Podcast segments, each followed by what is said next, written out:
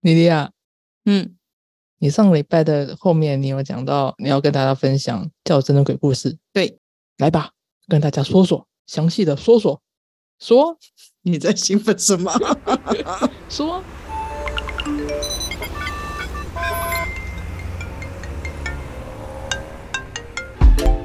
Hello，这里是大黎。人生的问题就是学习的思考题。我要从哪里开始说起？嗯，一个老师的养成，他会经过哪些阶段啊？就是我们知道他会先考上，例如像师大，嗯，这个问题问的还蛮好的。嗯，其实你刚刚讲的那个是师培基本的师资的资格，跟较真有一点不一样。但我们可以从那边开始谈起。有什么不一样？就是你刚刚讲的那个是他受到师资培训，然后受到师资培训之后，他出来要考一个检定考，也就是所谓的教检。嗯，那个只是一个检定考，就是你拥有教师证，你可以尝试去考教甄，但是不代表你考完检定就一定会有教甄。什么？我理解一下，就是我受了大学可能四年的当老师的准备，然后我要考一个检定考，证明我可以当老师的资格，对对吧？对，好，那我考了教检之后，我有教师证了，我可以去当老师了，不不不对，呃，我具备当老师的资格了。对，嗯，然后呢？但是你有可能考不上，然后就是所谓的流浪教师。哦，就就等于说，就等于说我可以去当水电师傅，但是我找不到水电师傅相关的工作。对，嗯，好，谢谢你精辟的举 例哦。好的，那这边呢，刚好就提到一个教师检定的问题哦。其实你刚刚提到的师大没有一定要师大哦，各个大学都有，那也不是修大一到大四，就是你进师大，你本来就不一定要当老师。对啊，对啊不，过进师大，因为传统他们是师范大学，所以确实会有相对应比较多的一些学习资源。哦，那师大的话，还有一个好处就是它拨给每间学校的那个学生的可申请学程的比例会比较高。什么叫做可申请学程？呃，你要当老师呢，首先你必须大一读完，嗯，然后你大一的成绩呢，必须是你们班上的前百分之几，然后呢，你才能够有资格去修教程，教程学分全部修完，你才有资格去考教检。哦，就是它有很多关卡，就对了。对，呃，我自己是读师大的，我我们当时一个班上有百分之七十左右的学生可以去修这个教程，但是其他的大学，一般大学，比方说政大或辅大或诸如此类的，他们只有一个班上的百分之五到百分之十才能去修那个学程。哼这个门大小也差太多吧？嗯，不过后来师大也有慢慢在缩限。我们这一届是百分之七十，我们在下一届就变百分之四十嗯，我们在下下几届就越来越低。从七十到四十，这个幅度也蛮蛮厉害的耶。可是跟我们少子化的状况比起来，我们的门已经算关得完了。哦，我懂你意思了。因为其实现在就是老师比学生还要多很多，各个地方都在超额，所以在制度层面上会随着做调整，所以本来就会有一些些缩限的状况。嗯嗯嗯，那一般大学呢，他们为了表彰他们会有这个教师的教程，所以他们也就会去找一些老师进来教。不过这当中就产生了一个奇怪的状况，就是教程的老师不一定很会教。哦，就是学校请一个好像很厉害的人来教这些教师预备役，可是那个老师教学上可能不是很厉害，是这样的意思 吗？嗯，这这可能是其中一种状况。不过我觉得你刚刚讲的状况好像不止教程，基本上每间学校好像都有这种老师。 就是名过于实的状况。我想讲的状况是说，这间学校本来没有教程，但是他为了给他们的学校加一个教程，他们就会去找老师进来。可是他找到的这些老师，他可能也本来没有想要开教程的意思，哦，所以他就会变成，呃，可能品质没有那么好，水平没有那么好。那我自己是很幸运的，我读的是师大，师大不知道为什么在当年其实是很多当老师的人都想去，所以我的选择就很多。我还记得我当时在选就是教育社会学、教育哲学、教育心理学之类的，呃，我可以从五到八个老师之间选我最喜欢的，去抢他的课。哇，选择性很多哎。然后我如果抢不到，我有第二案跟第三案。但是我南部的另外一所大学的同学就没那么幸运，他往往是同一个老师可能会在两三门课看到他，然后他也没有很想要上他的课，咦他没有选择，可是他又一定要读完这个必修才能毕业，才能拿到这个教件这样子。哦，在中南部的同学，他们可能很多堂课会遇见同一个老师，但是他没有办法去选择那一堂课真正厉害的老师来来到他们学校上课，这样。对，而且可能因为他们开的少，所以一般人就很多，他们就很难受到详细而完整的手把手带的适配。因为其实对很多人来说，当老师还是一个铁饭碗啦，对啊，所以常常一大堂课很多人要抢着上。我自己在大学期间，一个厉害的老师，可能那一班就有六十到一百个学生都是有可能的。哇，哦，我自己是比较 用一些比较特殊的方的方式，就是我顺便去考了教育辅系，什么是教育辅系？就是我的辅系，我考了一个辅系，我是国文系的嘛，我考了一个辅系，我考上教育辅系之后，我在教育辅系修的课是可以抵学成的。哦，然后他在教育辅系里面，一般可能只有十几二十人，那个系的名字就叫做教育辅系吗不是，他是教育系哦我辅修教育系？OK OK，所以在这个情况之下，我就可以跟大家享受一样的师资，但是小班制的精致教学。嗯嗯嗯，就是很容易想象，因为一般那么多人，老师也是很难顾到每一个嗯，不过我就没有把辅系修完，啊。 为什么？因为我的目的只是想要在我教程修习的过程当中，达到我最理想的配盘。你配盘从那个时候就开始配啦？啊哇，我从很小就开始配盘了，毕竟我从国中开始就想当老师了。你真的是志向立得很早哎、对我志向立得太早，后来这件事情非常的惨，所以请大家不要跟我一样。反正这是一个题外话，我非常早就笃定自己的目标，然后去算好排程，我的个性适合上哪一类老师的课，然后我要怎么去做去处理这样子。那当时其实有很多很奇妙的状况，就是为了抢这个教程，你必须在你的课堂上呢，就让你的占分是比较高的，什么是占分？就是你要拿到你们班上的前几名才行啊。哦，那个百分比，对，结果有一些他可能不是靠实力啊，因为大学不是会选课嘛，对，会有人刻意选良课。比较轻松的那一种。对，那这个时候他因为他的成绩前几名，所以去修到这个课，这其实也是一个小 p e b b l 但好像哪里怪怪的。有一点讨假包，嗯，而且这种讨假包是我们所期望的教师特质嘛？好像也不是。，对啊，如果我们只看成绩来筛选人的话，所以我记得当时呃我们班还有闹过一件事情，就是因为一些行政上的作业疏失，使得我们有一个本来不应该修到教程的同学他修到了，而一个心心念念想修教程的同学却没有修到。啊，嗯，这是行政的作业疏失。可是修教程不是会依照班上的前百分之多少去排序吗？对，可是你还要填你的登记意愿，就是我愿意去修这个教程。但是我们当时我们班比较大，所以在 A 班跟 B 班传的时候，有同学在填单的时候漏掉了他的名字，嗯，然后可是交出去的是另外一张，啊结果就刷到一个同学上一个同学这样子。啊，但是这个是有限额的，然后那个人就很难过啊，因为他花了很多的心力想要当老师，我也觉得他很有能力，然后也很有意愿，而且递补他的那个人是本来修不到，是因为他没填所以才补上的。那补上的那个他也有想要修的意愿吗？他就是想要修，但我们就很生气，因为一来他其实已经是成绩补上的，所以他的成绩表现并没有那么好；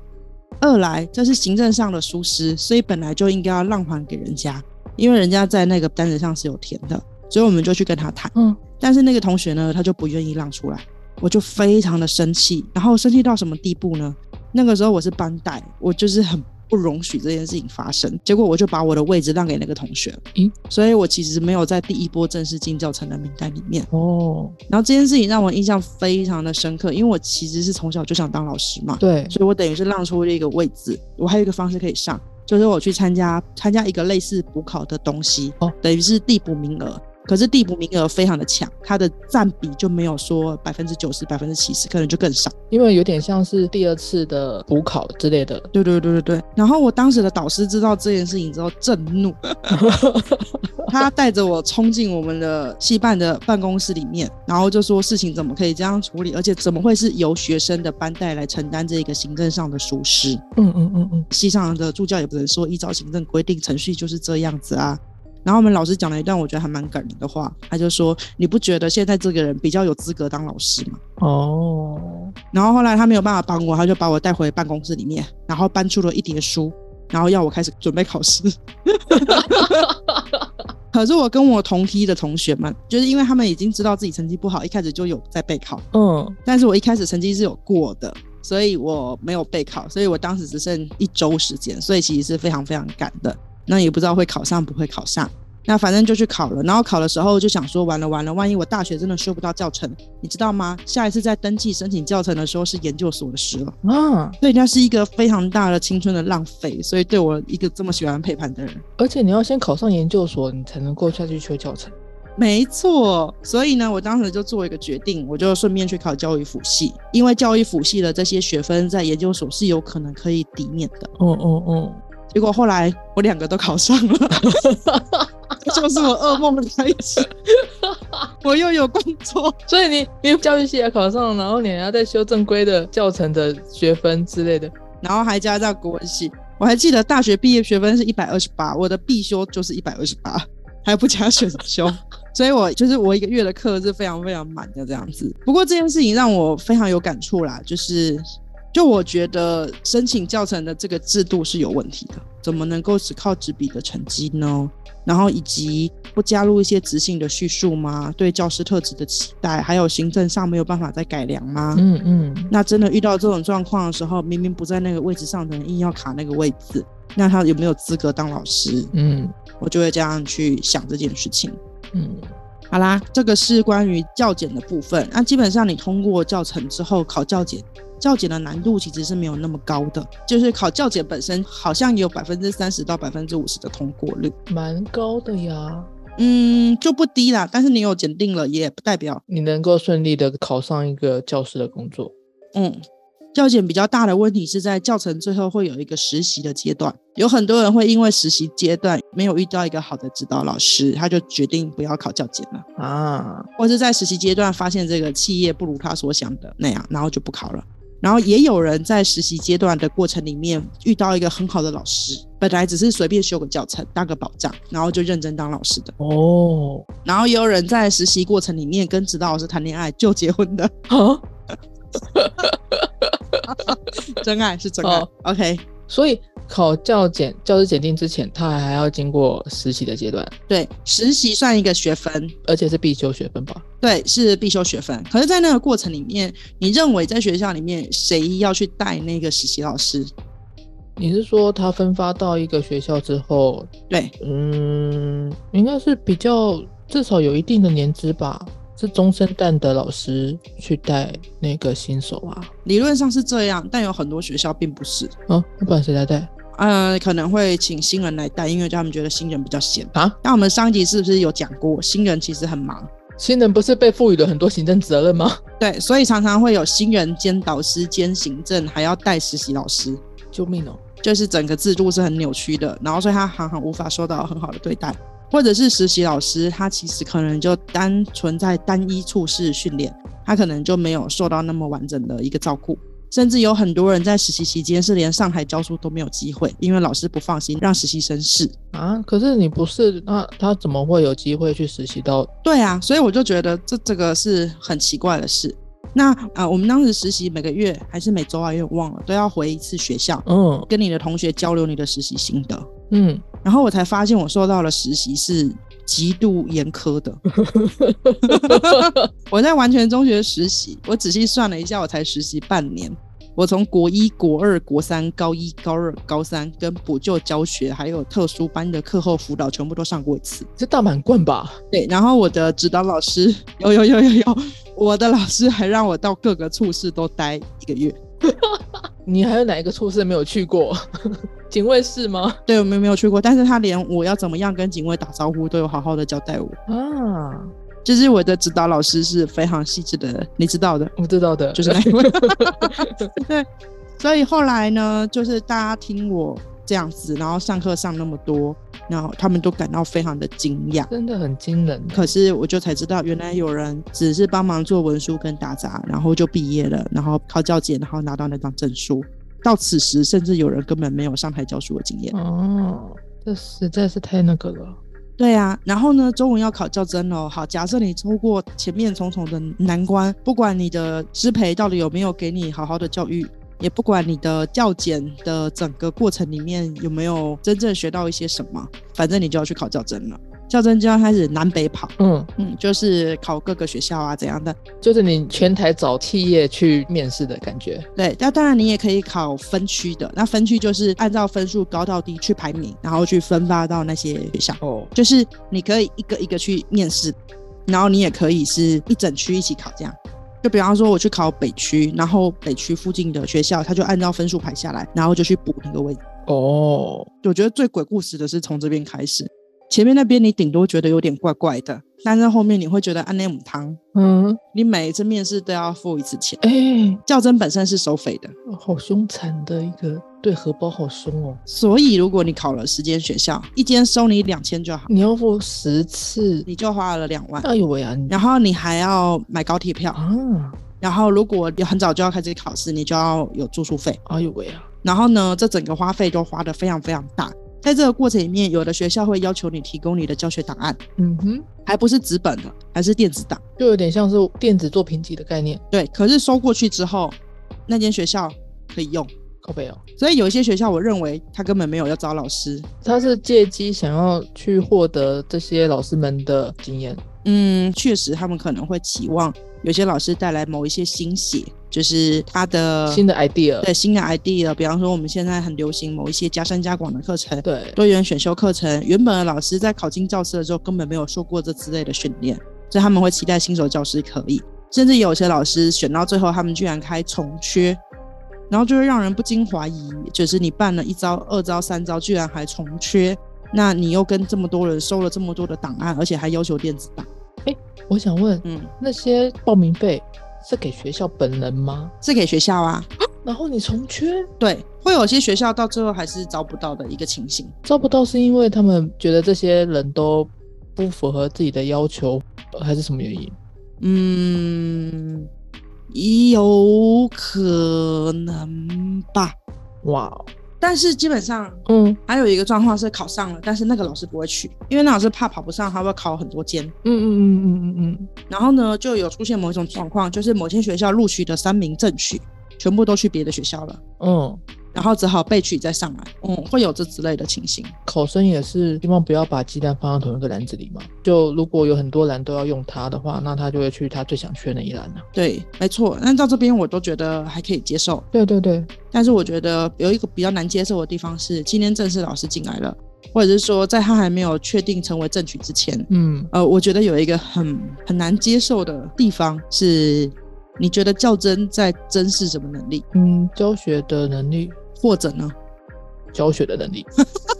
你的想象很贫瘠欸呢？我要找的是老师啊，嗯所以当然教学能力先优先吧。大部分较真会有笔试，嗯，笔试过了之后会有试教，然后口试。一般的来来说的面试，对不对？哎，对，但试教跟口试两个是分开的，这样子。嗯嗯，对，一般来说，所以他面试会有两个大关卡。对，就是分成两个大关卡。嗯，然后呢，在这个过程里面很怪哦，通常会问一些情境题怎么做。不过现在更多的是问你有没有带行政的意愿。然后假设你有表明你想带行政，嗯，普遍会认为你的录取率就比较高，但是就有一种抓交替的感觉。对啊，而且呢，他们会希望你在实习的时候拥有很多的经验，这很怪，因为人家就还没有考上正式的教师，然后你就希望他进来的人是一个什么处事经验都有的人，最好还可以马上上行政。 就是那个刚毕业要找工作，但是很多职缺都是开需要一年以上工作经验啊。我就刚毕业，我哪里来的一年以上工作经验？大概就是这个感觉。嗯然后呢，再来还有一个很奇怪的地方，就是理论上应该要看能力嘛，就是你加总的分数。对，但是第一个，你那个题目本身就很怪，哪个题目？较真的那些考题本身可能跟学校属性有关，但是因为学校通常会组一个团去出这道题目，嗯，那有时候你要看运气，有的学校也是很刁钻，他会认为你要学术很强才能当老师。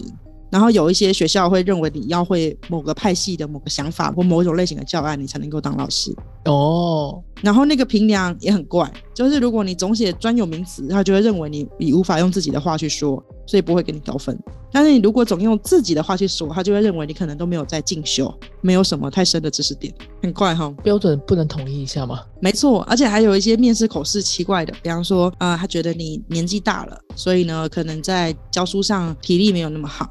你年纪轻了，觉得你的资历不够稳重，你的个性还不够成熟；你有家庭，很担忧你会为了家庭的因素把学生放一边。你没有家庭，那就很担心你不了解家长的需求，在沟通的时候会有问题。话都给别人说就好了。对啊，然后就真的是遇到各种怪乱撞，而且到最后就是已经太累了，要看几百个老师试教，然后挤那个窄门，你到最后会累到，其实你没有很认真要听他的内容。你是说面试的老师们吗？对，或是看试教的，面试官对对对，到最后我听到很多的说法是，我要录取这个人，我觉得他看起来可爱可爱的，有福相，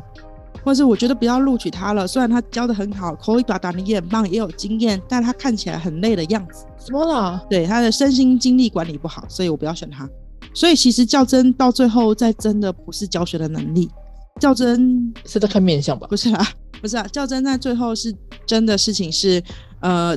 你现有的这一群教师伙伴，他愿不愿意把你当成他未来永远的同事？因为其实学校是没有办法 fire 的，某种程度他是公务员，嗯嗯嗯，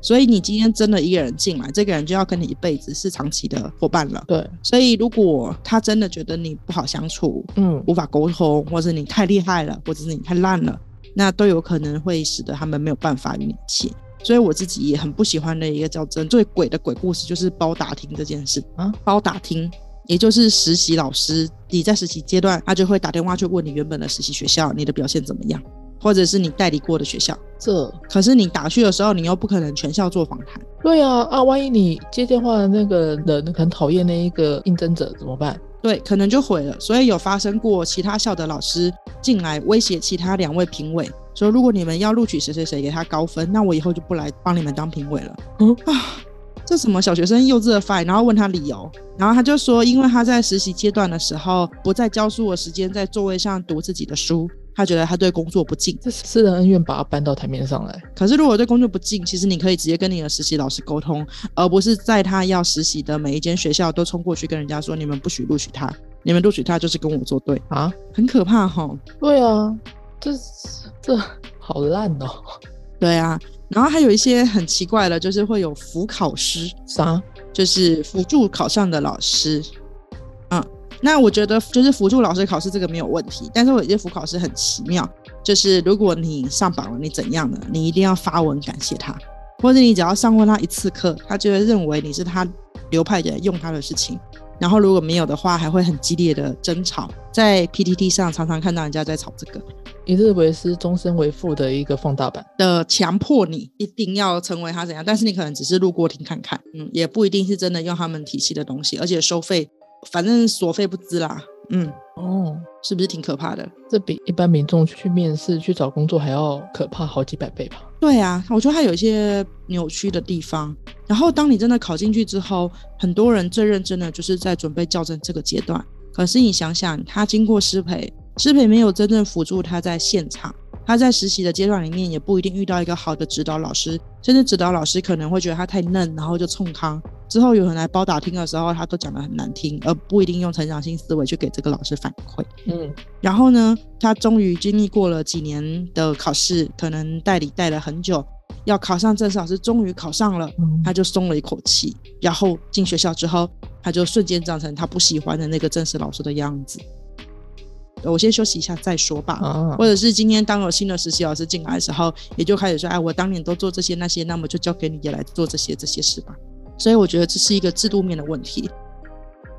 制度面使得本来对教学有热情的老师，逐渐呢都被磨损掉了，然后变得越来越功利化。制度就从此磨灭了一个或是很多个老师们的热情欸。嗯，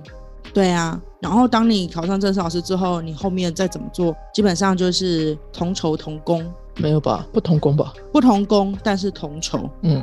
在这个过程里面，教师有时候就挺不爽的，甚至呢，在过往的规定里面，因为是属于公务员的，所以老师其实也不能有额外兼职的一个情形。嗯嗯嗯，说到这个，最近法规有放宽了，现在老师也可以出来接一些课啊，教教书啊，或是做一些别的职业。哦，毕竟我们有斜杠青年，自然就可以有所谓的斜杠教师。嗯嗯嗯，嗯，那就衍生出一个新的问题了。当教师变成了讲师，什么样的人才能当讲师？讲师会遇到什么样的一个问题？职业讲师他没有教学现场的经验，那算得上是讲师吗？那我们就下一集再谈喽。好哦，下一集谈讲师的怪现象。好，呵，就这样了，好，大家拜拜。拜拜。如果喜欢我们的频道，或是有问题想要投稿，欢迎在 Facebook 搜寻“共学时区”，一起在生活中学习成长吧。